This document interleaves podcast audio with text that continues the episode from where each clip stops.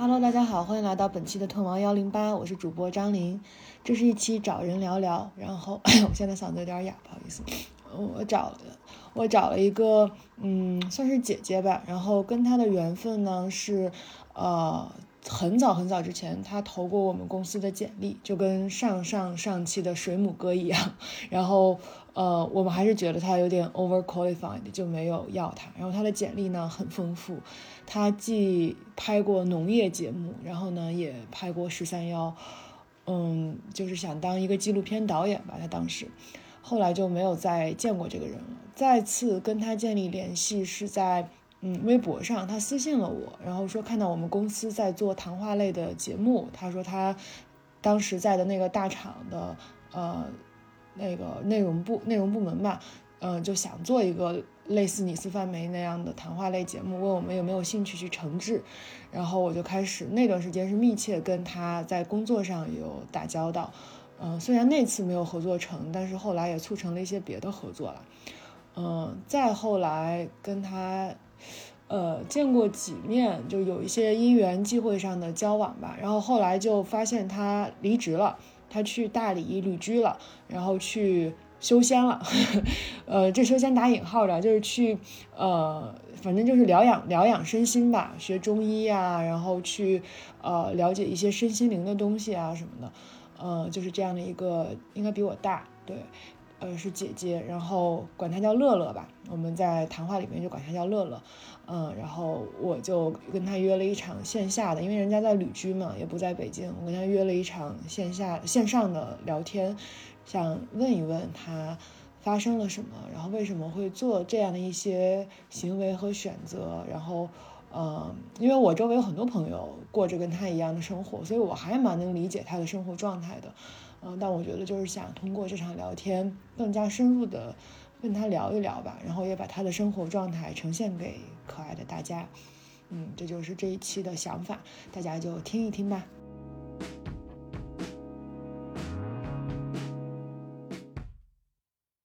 你现在是住在绍兴，旅居绍兴。我我现在绍兴嵊州，因为我姑姑她在这边有一个房子，然后也没人住，然后我就就就就就让我来住，然后我就来住了。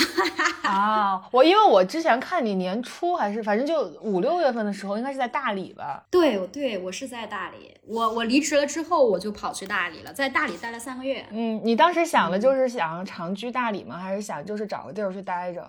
待一待，嗯，我其实当时就是跟着内心的感受去走，就是当时辞职了之后，我就想，就是我内心里面的第一个想法冒出来想法去哪儿我就去哪儿，因为我之前就很喜欢大理，所以就是当时想法裸辞了之后，心里面冒出来的第一个想法就是大理。然后时间上的话，其实那个时候好像没有说是一个固定的时间，然后就去了，然后跟随着心情走。哎，我记得应该是。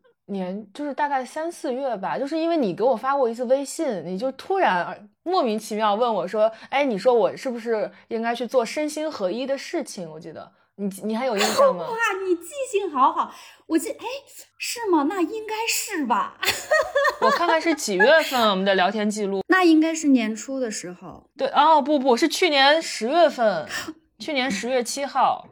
是说你人生的核心主命题是要找到身心合一的一件事儿，是不？我说对，你说好的，谢谢 啊，是吗？那是去年的事儿了，是吗？对，所以你其实去年就在就动了想要换一种生活状态的念头啊。他也不是说动了什么念头，而是说那个时候我的精神状态，我觉得不太不太 OK。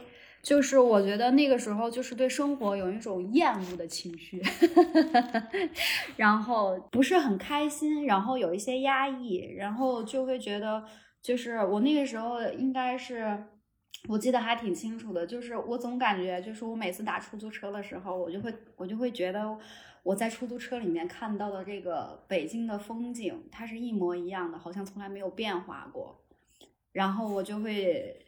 就是有有一些就是厌恶对生活的厌恶，对，就是有有有一种人被异化了的感觉。你在同样的模式下、同样的躯壳里、同样的轨道上走了一段，走了很长时间，就会觉得人像人像机器一样了，是这种感觉吗？嗯，其实那个时候都已经不是机器了，我觉得就是那个时候，就是肯定是跟工作什么的有很大的关系，然后所以反映到就是这个情绪状态上就会不是很 up 的那种。对，那你真正下这个决心要出来是什么契机呢？这个契机还挺有意思。嗯，就是我刚刚说到的，就是那种比较 down 的情绪，嗯其实持，其实在我过去的这个生命时间里面，其实持续的时间还挺久的，持续了六七年。在就是在二零二一年的时候，就是我刚去字节那一年，然后就是它有所缓解，嗯，因为你到了一个新的环境，然后有一些新的东西出来，然后还处在一个就是想要去挑战的一个一个阶段，然后可能那个会让我觉得有所缓解。然后后来到了二零二二年的时候，也就是去年，就是去年，我就觉得那种情绪就是又回来了，然后就加重了。然后这个契机是什么时候呢？就是在跨年那一天，就十二月三十一号跨年那一天。然后那天是约了两个朋友，然后一起去跨年。然后跨年的时候，那时候呃吃的螺蛳粉火锅我还挺记得的。螺蛳粉火锅那得啥味儿啊？在哪儿吃？哪有螺蛳粉火锅呀？我都忘记了，但是？对，记得螺蛳粉火锅，然后我就记得就是我吃那顿饭的时候，就是整个就是人的情绪也是比较沉重，就是被那个情绪又笼罩了。然后那天晚上回家，因为是跨年嘛，所有的就是整个社会的普遍的大情绪都开始在就是回忆过去我这一年做了什么，然后再展望一下明年我要干啥。然后那天晚上我回到家，然后我就去就是躺在床上，然后去翻我的那个微博，我微博里面有写了一些就是仅自我可见的内容。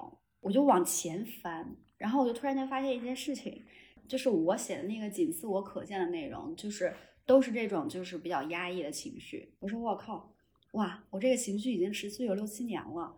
你之前没意识到有六七年，你之前没意识到它持续很久。，对，之前就是我没有去就是往回看，就是可嗯能你在脑子里想，但是你没有那么直观的看到，就是你微博里的时间线往前翻，它都是一样的。这种东西带给你的冲击力。就我突然间就是那种、呃持续很长时间那种感觉，就是突然间变得立体化，就很可感。嗯，然后就在那个当下，就这件事情还挺震撼我的。我说我在这个情绪里面已经有六七年了。当我发现有六七年的时候，我就开始对我的这种痛苦就是有一种厌恶。当那个情绪起来的时候，我就坐起来了。坐起来了之后，然后我就我就问了自己一句话，我说，嗯，那你呃你想 game over 吗？那你也不想。OK，那我要怎么办？我我当时心里面就做了一个决定，我说那要不今年我们就做一点什么，然后看看能不能解决我的这个痛苦。嗯，就当时心里面升起了这个就是比较有愿力的一个念，那你在这之前有过想要 game over 的念头吗？有过，但不是很，但不是经常有。对一一次吧，可能一次吧，对。呃，我我其实很好奇，这种厌恶自己的痛苦是什么情绪？就是我不想再痛苦了，就是有一种你是因为痛苦而对自己产生了一种自我厌恶，你觉得我这么痛苦，我就不配活着，我不配待着。不是，就是想到我自己是痛苦的那种厌恶，就会觉得恶心，然后不想再这样了。就是我现在回想，可能就是量变产生了一个质变了。它那个质变是是是是是一个什么意思呢？就是质变到了说我不想再这样了。就是它到了一一个临界值，它的量已经积累到了一个临界值，倒不是说这件事儿本身让你对自己又产生了呃嗯厌恶的念头，不是那种意思。没有，没嗯有，是嗯嗯，对，它的那个临界值是说我不想再这样过了。就你还是其实还是有一嗯种要奔向积极的一面，或者奔向嗯就是开心的一面儿的那个愿力在在发挥作用。嗯对，就是想做一点什么，然后想用行动来去解决一下那个痛苦了。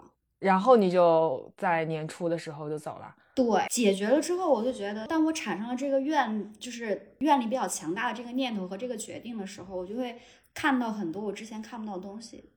嗯，就是我就开始向内来去看那个痛苦，就是开始去做一些自我探索的事情，也也去做心理咨询，然后做就是人嗯。生教练，然后也也在看很多书，根据我自己嗯。的呃由内而发的一些困惑和我自己的自身的一些问题，然后来去找一些很多书，然后也上了一些自我探索的，然后以及一些关于创造力的课程等等的，就是所有的事情都是围绕着我想做些什么来解决我痛苦这件事情产生的。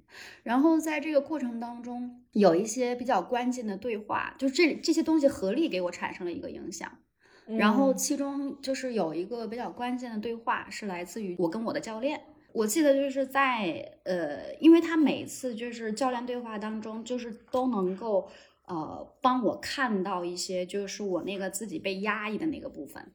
嗯，然后其中有一个很重要的一次对话，就是在那个对话里，我发现我内心呃深层次的有一个一直被压抑的一个声音，那个声音是人生值得一过。被压抑的声音，就是这个是人生值得一过这件事儿被你压住了。对我其实之前我有一个想法，我就不想就是生小孩。我会觉得这个世界很糟糕，我不太想让一个新生命来到这个世界上。这个世界有什么值得一个新生命来走一遭呢？我之前的想法一直都是这样的，就是长久以来都是这样的。但是当那个声音冒出来的时候，我就突然间发现了，其实我内心真实的声音是，我是觉得这个世界其实它是丰富多彩的，我是对这个世界充满爱的，人生是非常值得我们去过去走这一遭的。然后，那回头来看，说为啥我要把这个，就是这个声音，它在长久以来被我压抑住了？我觉得是这样的，就是因为我在过去的很长一段时间里面，呃，可能你对自己有一个很高的期待，你在去实现自己期待的这个过程当中，会会遭遇一些挫折。在这个挫折面前，就是因为生活不停的在锤你，然后在这个不停被锤的过程当中，你就会没有办法去实现自己那个想要的东西。那可能这个时候，为了让自己好过一点，然后可能就会告诉自己说：“OK，这个东西我不想要，嗯，我把我真正的那一面压抑住，以让自己过得就是好受一点。”明白？嗯，我理解这种想法。嗯，但是其实它是一种。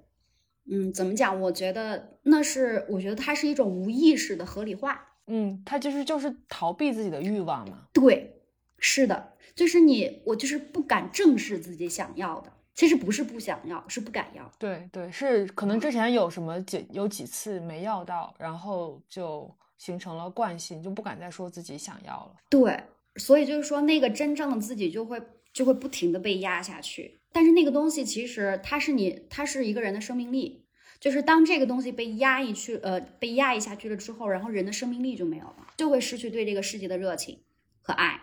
哦，啊，你说这个状态，我突然想到，你看《再见爱人》第三季了吗？我看了，我看了，我看了，就是很像傅首尔的老公老刘啊，就是那种生命状态、生命热情。不在了，就是他，他其实也有自己的欲求，也有想要的东西。那可能他在这段亲密关系当中没有被满足过，或者他提出来被对方忽略掉了，被压下去了。然后他后来就变成了一个说：“哦，我什么也不想要，无欲无求的一个这么一个人，就让人看上去觉得他没有什么生命力。但其实他就是在一次一次。”说出他想要的过程当中没要到，才变成那个样子的嘛。但我没有看的特别多，可能看了一两集，后面没有追的特别狠。哦，你跟你追一下这这一季吧，我觉得这一季还挺好看的。对，是是是这样的。然后就是当我去向内看，然后来去看见那些被压抑的自己，呃的时候，这些声音不断的往上涌的时候，我就觉得我自己的生命力和活力回来了。我就记得，就是那段时间。我我就会突然间觉得我的世界就是有色彩了。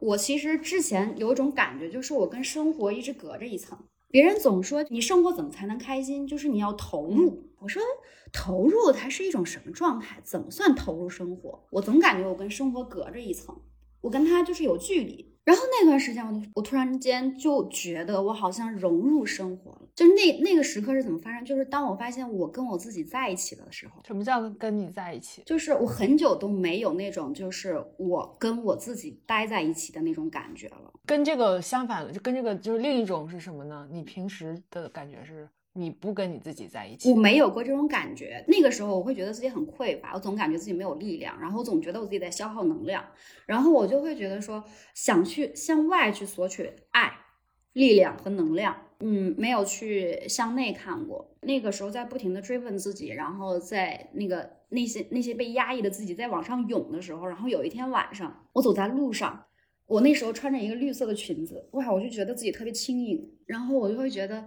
我竟然就是能听到鸟叫，突然间就觉得脚下有路，未来有希望的一种感觉。然后我回到那个家里，然后我打开那个音乐，哇，我就觉得好舒服。然后我那个时候就觉得。就产生一种感觉，哇，我自己跟我自己在就是在一起。然后这个时候就说，为啥我之前总觉得我跟生活隔着一层？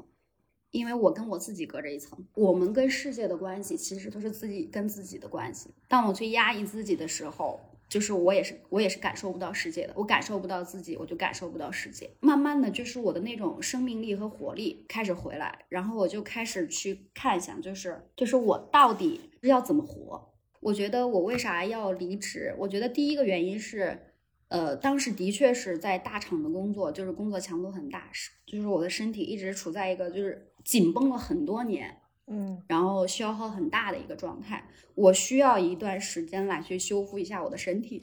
对我我的印象当中，好像我二二年、二一年就是有一段时间，我们其实因为工作的原因会经常见嘛。我的印象当中，你的样子就总是。皱皱着眉头在笑的那种感觉，我不知道你同事有没有 给给你这种反馈？就有的时候你你 always 皱着眉头，然后呢，有的时候即使在笑，你的眉头也没有松开过。哦，是吗？你感受力好强啊！嗯，我 反正就是总是有这样一种印象在，有一种就是稍微有点闷闷不乐的这么一种感觉，就总总觉得有有点压力的感觉。然后我的印象是，就是比如说在工作上面，比如说我给了你们一个方案，呃，你就是总是会担心很多问题，然后担心很多，就是我觉得其实其实可能没有那么有必要现在就担心的问题，然后我就要疲于奔命的给你解释每一个你提出来的疑问。对，这是当时的感觉。对对对，你接着说，接着说。嗯嗯。我要我要跟你说，就是我的同事们可能都处在我这样子的状态，他们没有时间来去关注别人的感受。对，真的就是因为我自己是一个自由职业惯了的人，每当我走进字节啊、腾讯这些大厂，就总会觉得每个人头上顶着一顶着一顶乌云的感觉，嗯，行色匆匆，然后有的时候是在说笑，但感觉他们的说笑也是那种紧绷着的感觉，嗯，对，因为因为背后有很。很很大的压力，对对对，对，然后就是一方面是就是我要修复身体，的确是这样子的。然后第二件事情，我觉得我需要去回答一个问题。呃，首先是因为就是我跟你接触的时候，我还在做内容，嗯，但是后来因为就是内部的的一些业务的变动之后，然后我更多的工作是在偏向运营的。嗯嗯，运营这件事情我是不喜欢的，就是我本身是一个就是对内容有热情的一个人吧，就是我。呃，因为那个垂类运营要做一些创作者运营，我不知道你有没有呃做过类似，对对对。然后它有很多服务性质的工作。对。那对于对对于我来说，我会觉得相对于服务人，我更喜欢影响人。嗯，对。所以那个工作内容对于我来说是让我体会不到价值感跟成就感的。那这个时候就是每天都是消耗的。嗯，是对。所以这个工作内容上，它就已经不是我我要 buy in 的一件事情了。对。而而且加上其实。呃，那个时候因为就是因为我今年三十四岁，嗯嗯，然后那个时候我会在想说，OK，我现在不想就是再像过去那样子活了。我觉得我需要去回答一个问题，就是我这一辈子，嗯，就是可以投注我的生命跟我的热情要去做的那一件事，或者是那一些事是什么？嗯，就是我要去回答这个问题。哇，是什么？你当时就想想出来了吗？呃，当时是没有想，但是呃，没有想，没有想出来，嗯，但是我觉得是我我需要去回答，那需要回答这个问题，我觉得他是要要跟自己去相处的，在呃过去的很长时间，或者是社会大部分人就是生活的一种状态，就是这个眼睛张开了，然后始终注意力都是集中在外在的，就是我们做什么事情或者不做什么事情，都是由社会的主流价值观在影响的，嗯。很少有人就是能够持续的向内去探索，来说，嗯，你自己到底想要什么这件事情。所以我觉得我也需要一个时间，我要去跟自己相处，然后来去回答这个问题对。那如果我要去来跟自己相处，然后来观察自己，然后来感受自己的话，其实就是呃要去呃跟自己的身体和自己的心对话。嗯哼，嗯，但是在过去的很长一段时间，其实或者说是大部分人的生活状态，其实跟自己的身体和心都是失联的。嗯哼，嗯失联的话，其实就是跟自己失联。嗯，你就没有办法去认识自己，然后去回答，就是我是谁，我要到哪儿去这些问题的。那你你觉得有有上班跟这件事情矛盾吗？就是大多数人没有办法，就大多数人跟自己失联，是因为上班上的吗？是因为打工打的吗？哈哈，我觉得跟社会的大环境有关系，就是这个社会有一个社会的时钟或者齿轮推着每个人往前走。我们生下来的时候就是在跟着社会的这个节奏走，就是要上学，然后找工作，这样子一步一步走。这是一种社会环境的影响跟塑造，我觉得。就是从我们生下来开始就开始在背离自我，我们没有机会去认识自己。所所以你你觉得要就是你比如说你嗯。之前的痛苦或者你之前自己跟自己的分离已经积累到一定地步了，那必嗯。须得来一次大的痛改前非或者大的断舍离，嗯。就是才能给你一个机会，让你完完全全的有时间有精力去面对自己。就是首先工作跟我的自我探索这个是肯定它是不冲突的，但是我为什么这一段时间就是我要停下来呢？是首先是身体，我觉得我的身体的确是它需要一个修复，因为之前我感觉它失去弹性了，我我需要一个时间，就是让它来恢复弹性，嗯，然后所以那个时候我才去学学中医嘛，就是你说的那个中医的事情，所以那就刚好。嗯，借着这个契机，那我在去跟我自己身体相处的过程当中，我觉得也是一个跟自己相处的过程。就怎么讲，就是我这段时间更多的就是想要，呃，反正是我需要让我的身体休息。那刚好，对对对对，所以我就没有去工作，然后就按一个暂停键，然后好好的跟自己相处，呃，这样子。嗯所以我这段时间的生活其实就是四个字，我觉得就是回归身心。我还以为叫吃喝玩乐。我其实还真的吃喝玩乐没有，还这对吗，就是对我正我就是在就是未来要怎么样，我呃我可能还会再去工作或者怎样，我觉得那个时候就是跟随着我内心的感受走。那你现在每天的工生活状态是什么样的？我现在大部分时间在养生，怎么养生啊？早晨起来打一段八段锦。我我我是这样，我是每天九点我就上床了。对嗯，然后早上几点起呢？我我前一段时间是五点半，然后因为现在冬天了嗯嘛，然后《黄帝内经》不是冬冬天的时候就是要早睡晚起嘛，等太阳亮起来的时候再起，所以我最近我从今天开始会调整到，我今天观察了一下，大概是六点半，可能那个天光会起来，我就六点半起，起来之后，然后我就运动，你做什么运动啊？我会做那个打，八段锦 对我会做，但我做那个八部金刚功。啊，八部金刚啊。对对，八部金刚。最近准备就是做一些臀腿的下肢的训练，就是气机上浮嘛。冬天要往对要往下走。对，往下走，然后我就想锻炼一下我下盘的那个能量，然后本身就是呃上面的嗯用脑过度的话，上面能量就多嘛，想就是把下肢练得稳一点，能量往下移一移，所以我就做臀腿的，做一些帕梅拉的什么之类的臀腿的训练，对，然后一天三顿饭，反正自己做饭吃，你吃饭有什么讲究吗？就是吃干净的自己做的食物。对，吃食物，食物。吃食物。呃，我我现在就是基本上不吃就是生的，然后冰箱里拿出来的，然后牛奶这些东西就是性寒的、性凉的我不吃。嗯，对，因为我是那啥，我体我是属于那种寒寒寒湿体质。对，嗯，我也是。嗯，对，我不吃。对，然后所以就是尽量不给自己的那个脾胃增加负担，对我脾虚，然后晚上会泡脚。我真的那你会艾灸是艾灸午睡，然后什么午睡是那个针灸什么？你会自己给自己扎针吗？扎针我还没学，我这个还不敢，这个嗯不敢。但是我在大理，我艾灸了两个半月。啊，舒服吗？就是你这你这样的生活方式什么体感？我就觉得我每天特别充实，我其实会觉得我每天的时间还挺不够用的。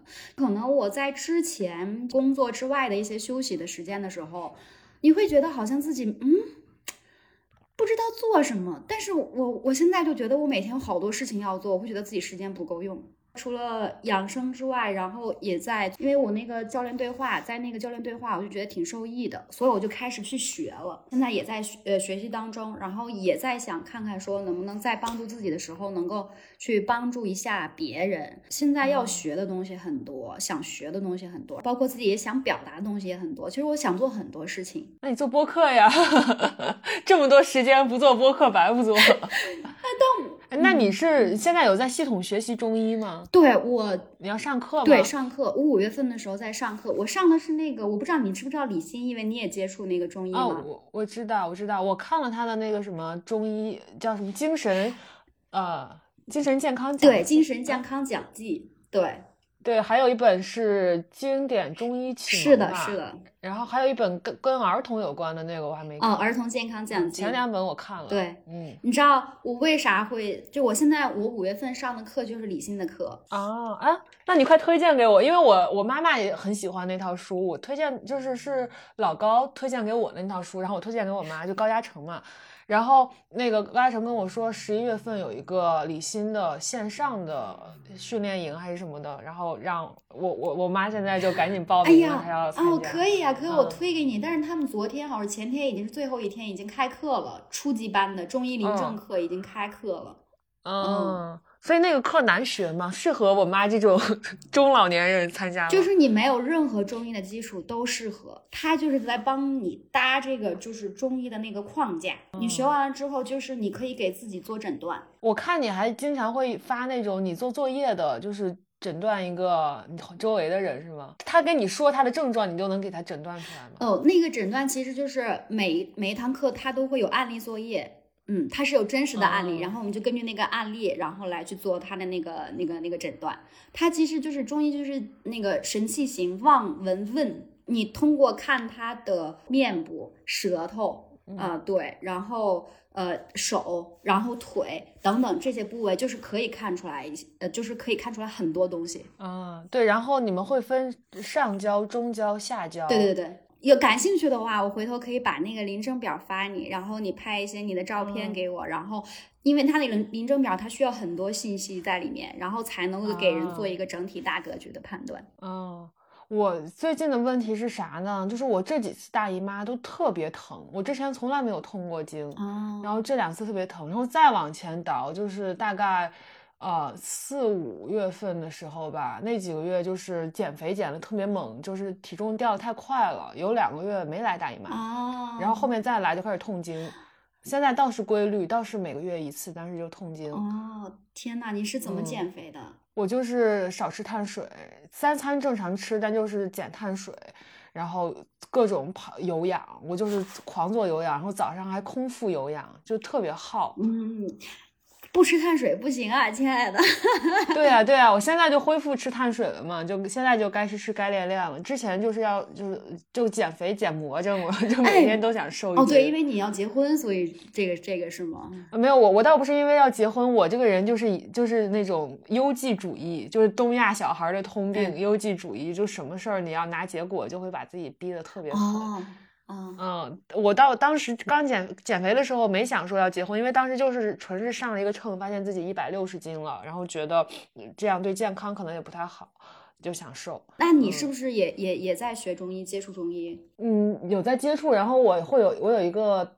认识的中医大夫，基本就会定期去找他扎针，找他扎针灸。嗯，我跟你说，亲爱的，就是如果要是按照中医的方式来去生活的话，其实你自然而然就会瘦下来，就是你的整体的那个身体的气血运行通畅。嗯，他的那个湿气会帮你排出来。嗯，也不只是湿气的问题，有的人有湿，可能有的人他就没有湿。嗯，就有我我就是又堵又湿，反正 每次他都说我又堵又湿，就是又是有淤堵啊，然后。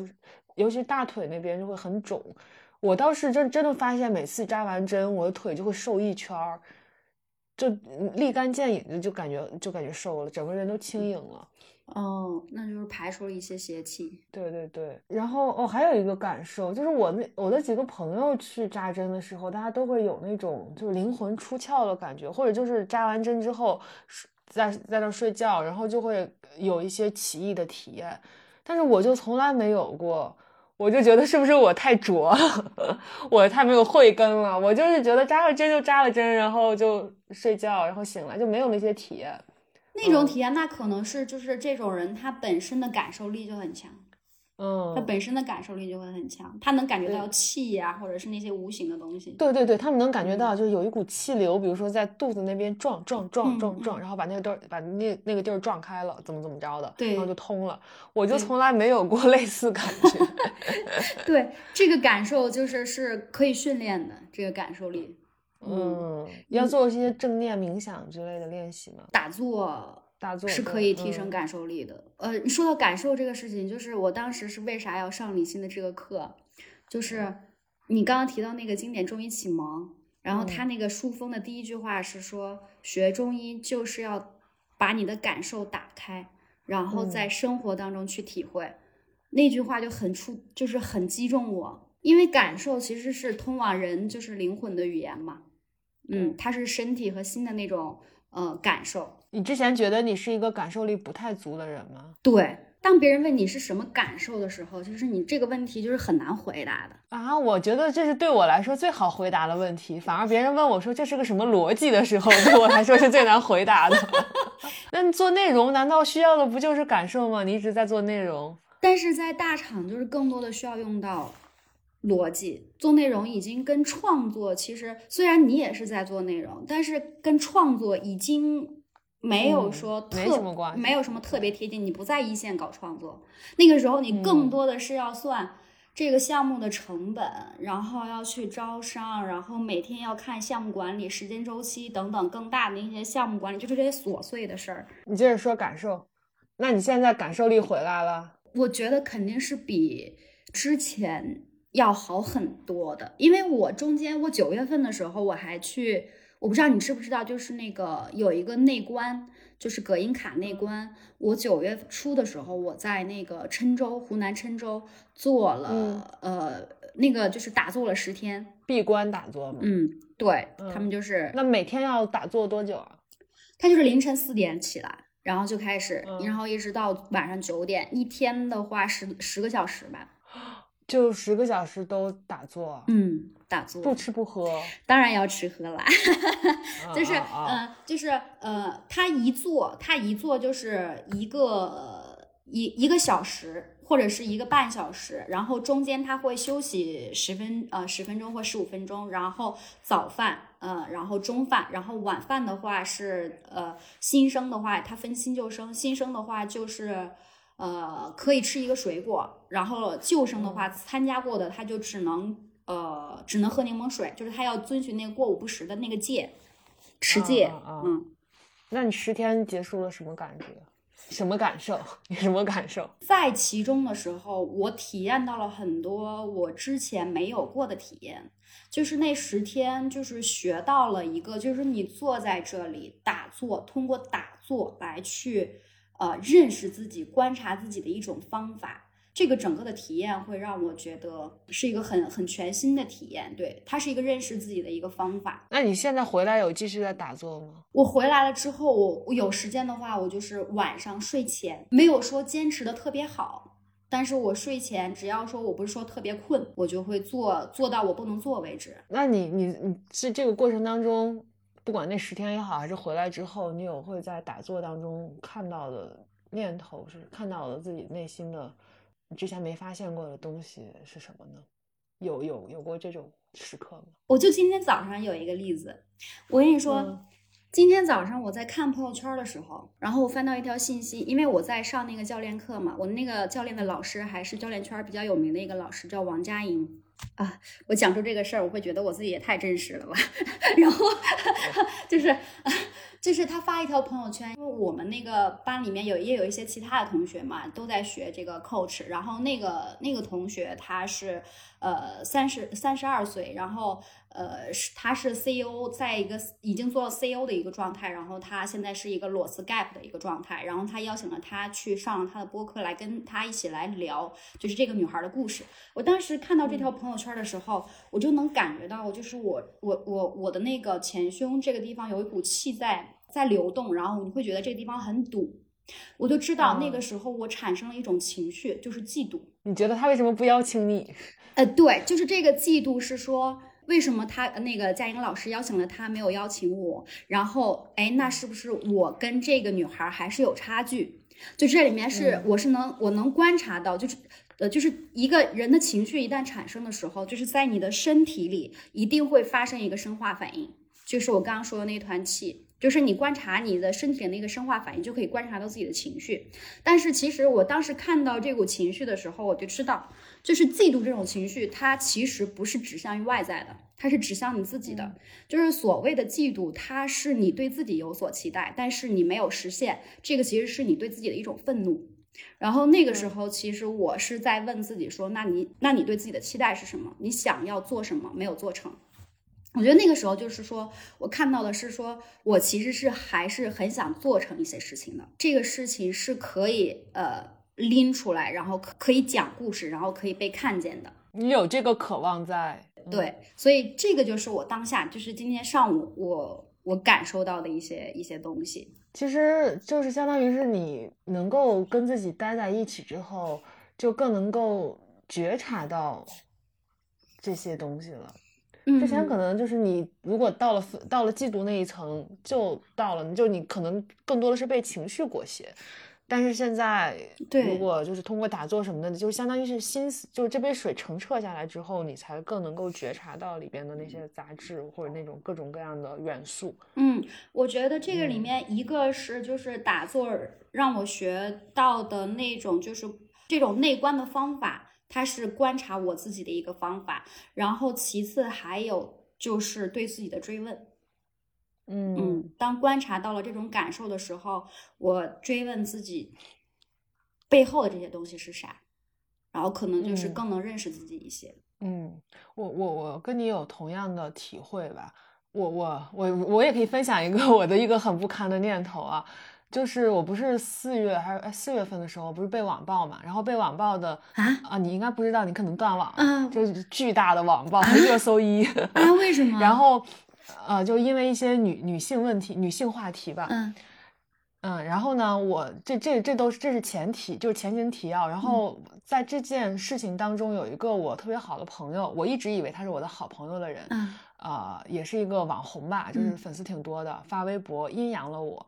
嗯然后也那个，而且就指名道姓的阴阳我，嗯，我就有点挺伤心的吧。后来虽然他也过来跟我道歉呀，又说他可以这么想，但不能这么说，反正他意思就是我就是这么想你的，但我发在微博上是我不对，我跟你对我跟你道歉这那的，我也就觉得这事儿就过去就过去吧，嗯。然后后来跟这个人有一搭没一搭也也聊过天儿，但我就始终觉得我我自己其实没有再把他再把他当朋友了啦。然后呢，就是这几天，我有一次刷小红书的时候，发现这个人在小红书上被网暴了。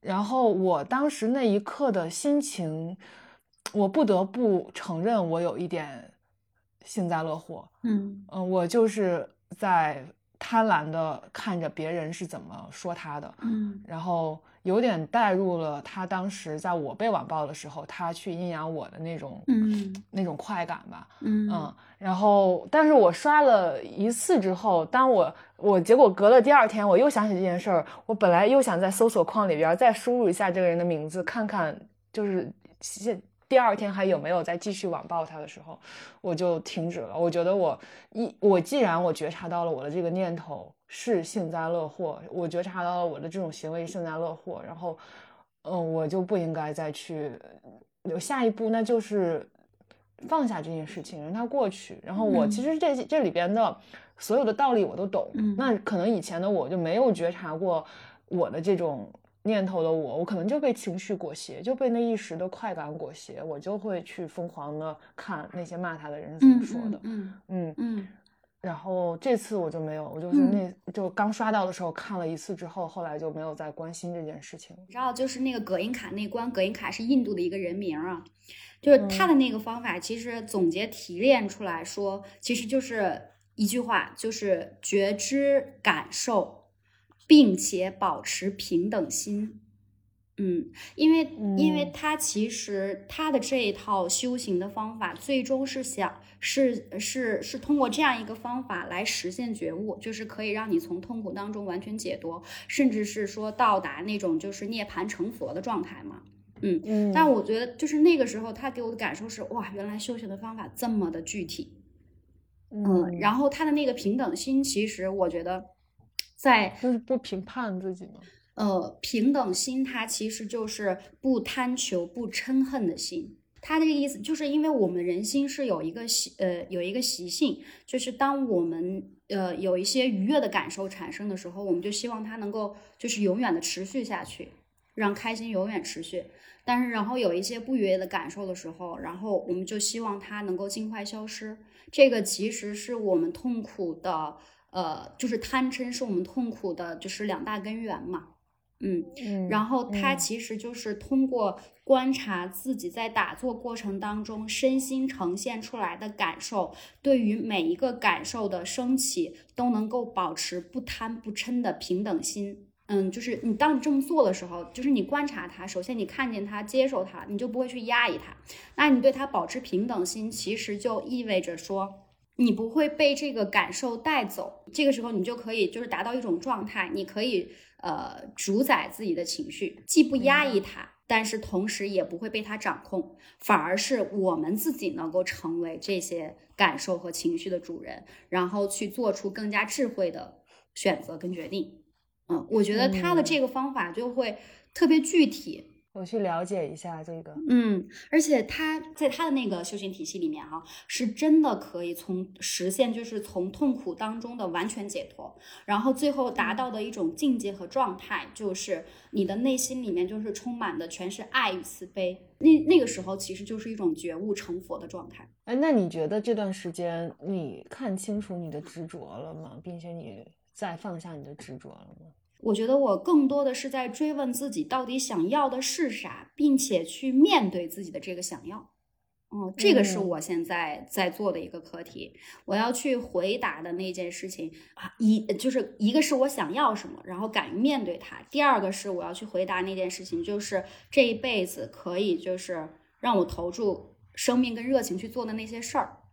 嗯嗯，那个人生的意义跟使命到底是啥？我最近我觉得我跟之前的一个很大的不同是，我觉得就是我现在会更多的去看向我想要的东西，而不是我害怕的东西。所以你想要的东西和害怕的东西分别是什么？嗯，比如说，你就拿钱来说这个事儿，当时从字节裸辞，其实是有一个很大的恐惧，是在于说我离职了之后我要休息，那我没有收入了怎么办？这其实是一个，这其实是一个很很现实的害怕和恐惧。那如果要是在我能量状态很低的时候，我可能就会看向这个害怕。然后我就会因为这个害怕，我选择继续留在了自己。虽然说那个当下的状态并不是我想要的，但是对于当下的我来说，我就会就是我想要去探索我自己，我想要去回答我想回答的问题，我想让我自己的呃身体得到休息，身心得到休息，我想跟自己相处，我会看向这些我想要的，然后来去做选择。我最近不是在做那个教练嘛，然后我会发现我在就是做那个对话的过程当中。我就突然间发现，就是，嗯，帮助人去认识自己，然后并且能够激发他敢于活出自己的那份勇气和力量的时候，就这件事情，它是可以给我带来巨大的能量的。就是每当这种时刻，我都会觉得我的。就是上下贯通，然后就你感觉你的心是被填满，就是那种身，就是你可以说是合一的那种那种状态。但是我不敢说这个东西它就是我这辈子一定要去做的事情，它可以上升到我的人生使命。我这个这个这个我现在还不敢确定，但我可以我我可以确定的是这件事情很有价值，很有意义。我觉得它可以去做，然后我就觉得我可以在就是。在我未来的生活当中，我去持续的觉察自己，然后更多的去觉察这些让我觉得呃，可以给我带来能量，让我觉得合一的那些时刻，我觉得我就会慢慢的找到这些问题的答案。我觉得你刚才的回答已经解答了这个东西，就是你没有那么执着说一定要聚焦于哪件事情或者是某项事业，更多的就是你在探索到底哪些是让你舒服的状态，然后就在那个身心合一的，让你觉得心是满了的状态里面待住。嗯，对，而且我现在，比如说我现在所有东西都是从内心出发，我去追寻说我自真正能触动我内心的东西是啥。所以做决定的时候，你会现在的转向就是你会更多的去听心里边的那个声音。对，就我现在也会感觉到人生就是开阔了很多。就我之前真的觉得，就是现在不现在不是很热嘛，就说人生是旷野。我跟你我跟你讲，我之前真的觉得人生就是它是一条路。而且而且，在我的那个感知里，那条路他妈的，它还是上下的，你知道吗？就是你 你必须往不上就得下，对，你不上就得下，你就只有这一条路。而且那个时候我就觉得人生没有可能性。当我去追问自己内心想要什么，然后就是看向我自己，回答我自己是谁，我想要去哪儿的这些问题的时候，我就会发现。我现在就会觉得人生已经不是那条，就是它是上下像梯子一样的一条路，它真的是变成了一个平的，就是草原一样的一个东西。然后在这个草原里面，就是我是轴心，以我自己为中呃为轴心，然后我想要活出的那个自己，任何可以让我活出自己的那些活法。都是我可以去尝试的活法，就是我可以向这片草原的四面八方去跑。我看到你发过一个朋友圈，你说跳下悬崖，宇宙紧随其后，是跟这个理论有关系吗？跳入旷野，宇宙也紧随其后。就就咋说呢？你就会发现，就是像就是能量状态是这样的，就是当你越做自己的时候，这个世界就真的越会让你成为你自己，就看你敢不敢。嗯哦，所以你刚才说的这一切，我刚才就在想，这短短就是。不到一年的时间里边，一个人居然能发生这么大的转向，这么大的变化，嗯，还挺神奇的。就是，其实就是转念，就是那一刹那的转念，念只要转过来了，一切都变过来了。对，所以我我真的怎么讲，就是我希望，就是所有人都能够向内去看，就是一定要去回答，去就是观察自己，就是先要去观察自己。然后在观察自己的过程当中，建立自己就是对自己的觉察，然后去回答那些就是我是谁，我想要什么，我要到哪去这些问题。当你找到了那，就是当能回答这些问题的时候，就能够找到就是那个自我的那个轴。这个轴其实就是每个人自己的规则了。我是我，我观察我周围生活的很自洽或者很圆融，或者我觉得那个状态很舒服的那些人，其实都是有那个轴，嗯，然后就没再怕了的人。其实并不是说你家财万贯，或者你财务自由了，或者你你富二代什么的，你就能松弛，或者你就能 chill。更多的就是有这个轴，找到了这个轴的人会更松弛，对，慢慢来，更不着急。是的，就是当。当你就是看向这个轴，然后让大脑也能向你的心靠拢的时候，其实就是身心合一的状态的时候，那个能量是非常巨大的。用那个佛佛佛学的语言来说，其实每个人其实都是他的那个自信和本性，对本自具足，而且他都是有金刚之身的。嗯，那个金刚之身什么时候能够出来？就是当你身心合一的时候。我其实现在会觉得人心真的很神奇。呃，就是因为这个世界是我们内心的投射嘛，我们怎么看待这个世界，这个世界就会呈现出什么样的呃什么样的样子，然后给到我们。就比如说，亲爱的，我我我我我可以现在给你做个小实验，我觉得就立马就能把这个例子就是展现的特别生动。就是我我可以邀请你，就是看一下你那个房间的空间里，就是你找一下你你看一下红色的东西。我我看完了。好好好。好，好，OK。然后你现在回答我，这个空间里，嗯，有哪些东西是黑色的？我就忘了，我不知道呀，我得再看一看。对，就是这个例子，就是当时我看到这个例子的时候，我我也觉得很触动，就是它生动的解释了这个世界是我们内心投射，就是当我们的心就是看向什么的时候，这个世界就会呈现什么东西给我。当我心里面只想着红的时候，我就只能看到这个世界的红。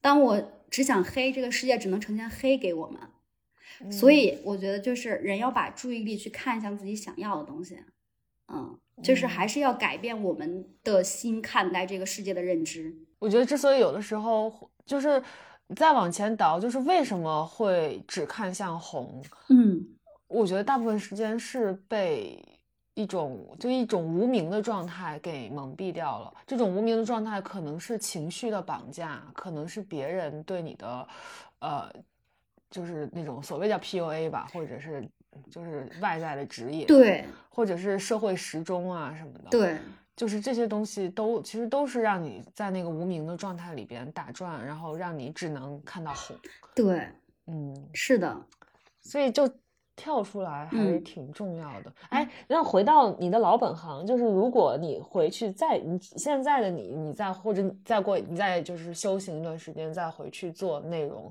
然后我们抛开一切杂七杂八的什么就是什么。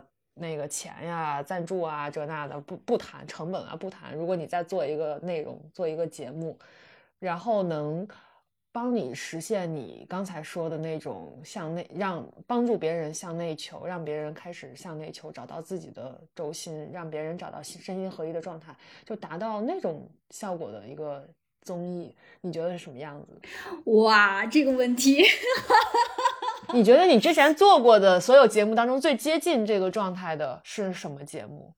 我其实我觉得可能真是十三幺。我也猜你会说这个。我觉得我我直到现在我都觉得好多期是有是会帮，就我人生当中的好多阶段，是因为十三期当中的某一期节目让我觉得有点找到这个状态。嗯，但是我对于十三幺的喜欢跟就是他对于我的吸引，能够让我看到就什么东西对我来说是重要的。我觉得现在当当下中国的综艺节目，一个十三幺，一个是我觉得再见爱人，其实也有这个方向的作用。对，就这俩，我想不出别的。其他的没有，想不出。我们这仿佛一个广告。亲爱的，这是个机会呀、对啊，那你说得做得就是什么样子的节目才能有这样的效果？所以你看，它其实外壳并不重要，它既可以是访谈，也可以是观察类的综艺，对就它的形式并不重要。对，嗯重要的是它的内核，就是想表达的东西是谁。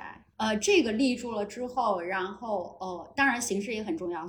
嗯 对对对对对对，但我觉得现在大部分的中国的综艺节目没有这个内核。嗯，没有。我看那个花少，真的看得我生气，就他凭什么上那么多热搜？就是花少是谁啊？《花儿与少年》这一季，这一季啊就姐姐们是长得很好看，弟弟也很靠谱，然后就一群英语也说不利落的人在沙特，然后跟人家那个就假装很很玩的开心，其实沙特也没啥好玩的，就去人家平民那不是平民，就去老百姓家里边做客，然后哎呀，真真的好无聊。就我现在真的受不了大部分市面上的综艺节目。哎，你还看热搜？我真的我好久不看热搜了。我看热搜，我会觉得这个世界特别匮乏，很贫嗯乏。我对我忍受不了，我接受不了，我然后就直接断网，我忍受不了。我觉得这个妈的，中国十四亿人口，我靠！然后，然后就去关注热搜那几件事情。我说你太匮乏，太单一了，我真的很愤怒。嗯我不喜欢。哇，难以想象一个前 前字节的员工，然后在怒骂微博热搜。我那我可是要跟你真实的。你们就是我这两个公这两个公司在异化人这方面有什么上下可比吗？这不都是同一丘之貉吗？哎，对，呃，所以那我在这里，我再给你真实的表达一下，就是你知道，对不起啊，抖音，就是这是我现在的想法，我不对未来的我负责啊，我过去和现在，就是我其实怎么讲，我是不认可。呃，抖音这个产品的价值的，我觉得它没有给这个世世界和这个社会提供价值。对、嗯我也是，我现在我周围的朋友在讨论怎么做抖音，怎么在抖音上变现卖货的时候，我就自动闭麦，然后我的大脑自动放空，我从来不参与他们的讨论，是吧因为我觉得这嗯个产品本质上就是无聊透顶。我其实看到他，他然后他把这个世界变得很短，我其实是很愤怒的。嗯，我不喜欢的，我接受不了。我觉得他没有创造真正的价值，他只是在迎合大众的喜好，再去给大众提供就是他们想要的东西，在迎合，但是他没有提供应该的东西。那你这种心态，你之前怎么工作的呀？所以说我其实挺痛苦的，你知道吗？所以我之前可能就会很分裂。啊，我其实真的忍受不了，你知道，而且现在就是，只要是你看向那些就是关于我工作的，可能那些招聘信息，它后面就会有，就是你要去就是追热点。嗯，善于捕捉热点，而且其实包括我在，就是包括我在做内容的过程当中，也会要求我们说要看一下现在的热点是啥。你的这个节目，包括之前我跟你说那个节目，然后那个话题要怎么设计的时候，要看现在的热点是啥，然后一等节目出来的时候，得跟上那个时候的热点等等的。我其实内心 很抗拒，我我很抗拒，就是我就在想，就是这个世界。只有追热点，你才能火吗？你做自己难道不能火吗？你自己那么没有特色吗？你那么没有自己想表达的东西吗？就是有那么匮乏吗？我其实，我我其实是很愤怒这些东西，我很反感，我真的很反感。听出来了，我也很反感。嗯，对，所以你可以想见说。我之前有很多时候，一个一方面是我没有面去面对那个想要的，就是自己想要的东西；再一个就是我觉得我没有在顺从自己的天性。其实你相对来说是。还比较幸运，就是你至少知道自己的天性，你觉察出了自己的天性。我观察到的是，我周围好多人之所以压抑不痛苦，就压抑痛苦不快乐，是因为他连自己的天性是啥，他都没有发掘出来。这是第一步，就是其实天性很好发掘，就是你干什么事情的时候，你的心是满的，那你的天性就在那个地方。但但是好多人他没有。去觉察这件事儿，我觉得很很可惜。对他没有去观察自己，就怎么讲？我觉得这个也是社会大环境的一个影响。所以我就觉得，嗯，可以去做一下这些事情。因为有的时候，当很多人就是已经撑不住的时候，他觉得自己不对的时候，然后他想要去寻求一些呃帮助，想让自己出来的时候，他已经不知道就是怎么办了。他他找不到方法去了解自己。嗯嗯，我觉得可以。就那所以。这这样推过来说的话，就是帮助人认识自己这件事情，其实是很有价值和意义的。就是其实是很有很多方法和工具来帮助大家的。那呃，这样我楼上开始装修了，你能听到装修声吗？我觉得差不多。你你最后可以再给你的教练课要不要打个广告？大家如果想要找乐乐咨询的话，想找找他教练的话，怎么联系？要不就把你的，到时候谁谁来问的话，就把你的，我想想，能放你有什么工作微信之类的吗？你现在怎么怎么去跟别人建立联系？我有微信，我我我可以可以挂微信。行行行，那如果大家对你的教练课有兴趣的话，就微信联系你了。可以啊，最后成立一期商务广告，这期。